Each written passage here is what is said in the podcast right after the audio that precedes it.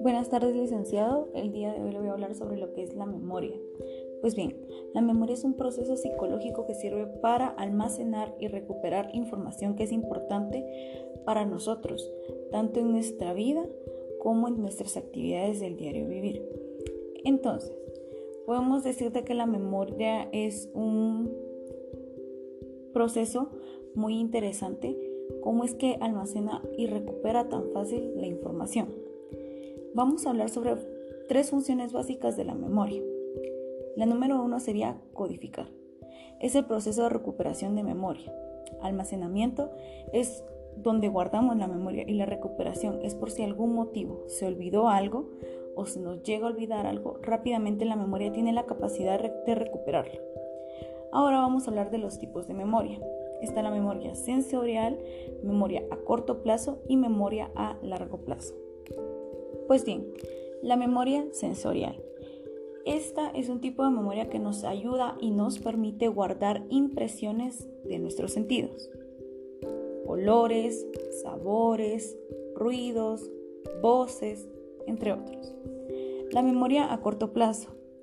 Es limitada la información ya que tiene un, un límite de 18 a 20 segundos para que se nos olvide todo tipo de información que no nos interese o que nuestro cerebro sienta que, no le va a ser importante a largo plazo. Memoria a largo plazo.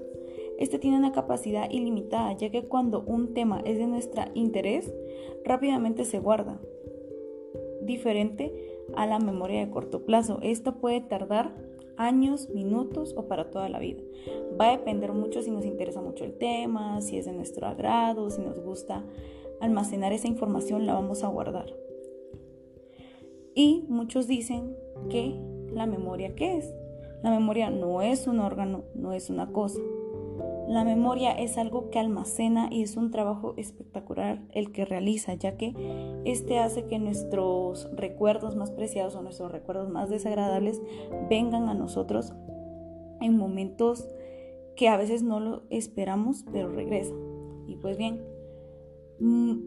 muchas personas decimos de que qué causas puede traer la pérdida de memoria a corto plazo. Puede traer estrés, ansiedad y depresión, deficiencias nutricionales y problemas del sueño.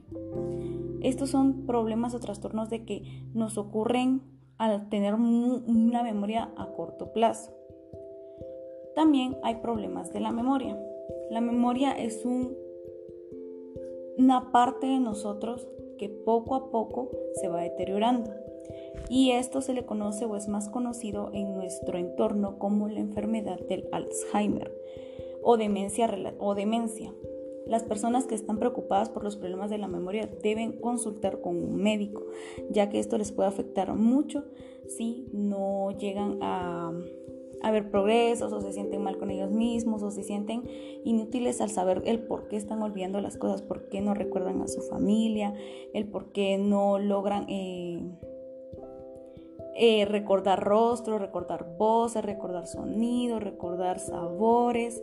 Eso es un problema. Entonces eso es lo que se debe consultar con un médico. Bueno, también muchos creen de que Tener memoria a corto plazo se podría decir que es como un tipo de enfermedad o algún trastorno. ¿Y cómo podemos saber si tenemos memoria a corto plazo?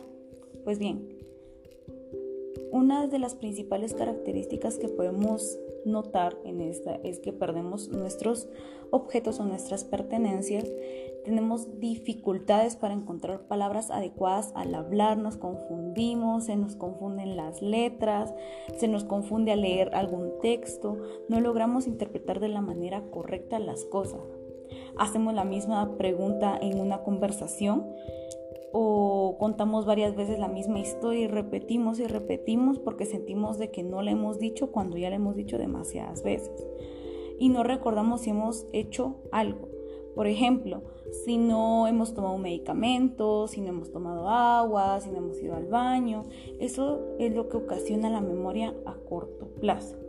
Y pues bien, nos preguntaremos, ¿la memoria a corto plazo se cura? Pues hoy en día sí, hay tratamientos farmacológicos que pueden ayudar a la memoria, a que sea más retentiva la información, a que no se nos olvide fácilmente. Eh, hay también otros otros tipos de memoria también que pueden afectar en esto. Al verse afectadas por razones de ansiedad, el único medicamento que podría ayudar a su mejora son los ansiolíticos y los antidepresivos en el caso de que éste haya sido producida por una depresión. Pues sí, la memoria a corto plazo se produce por ansiedad o depresión, a veces con el afán de querer olvidar las cosas, de querer volvernos a recordarlas, estamos como que almacenando esa información y a la hora de quererlo recordar, de tenerlo que decir o tenerlo que hablar, se nos olvida. Y pues hay que tomar, y no es que sea completamente obligatorio en todos los casos que se tenga que tomar, eh, ansiolíticos o antidepresivos, pero si el caso ya es muy fuerte, muy severo, hay que consultarlo también con un médico para que nos ayude a superar este pues esta memoria a corto plazo. Pues bien, también para evitar tener eh, problemas de memoria, para evitarlos podemos tomar vitaminas para el cerebro, las cuales pueden ser B12, B6 y B9, que ayudan a metabolizar el cerebro reduciendo la concentración de este aminoácido en el torrente sanguíneo, lo que posiblemente ayuda a prevenir daños a largo plazo en el tejido cerebral.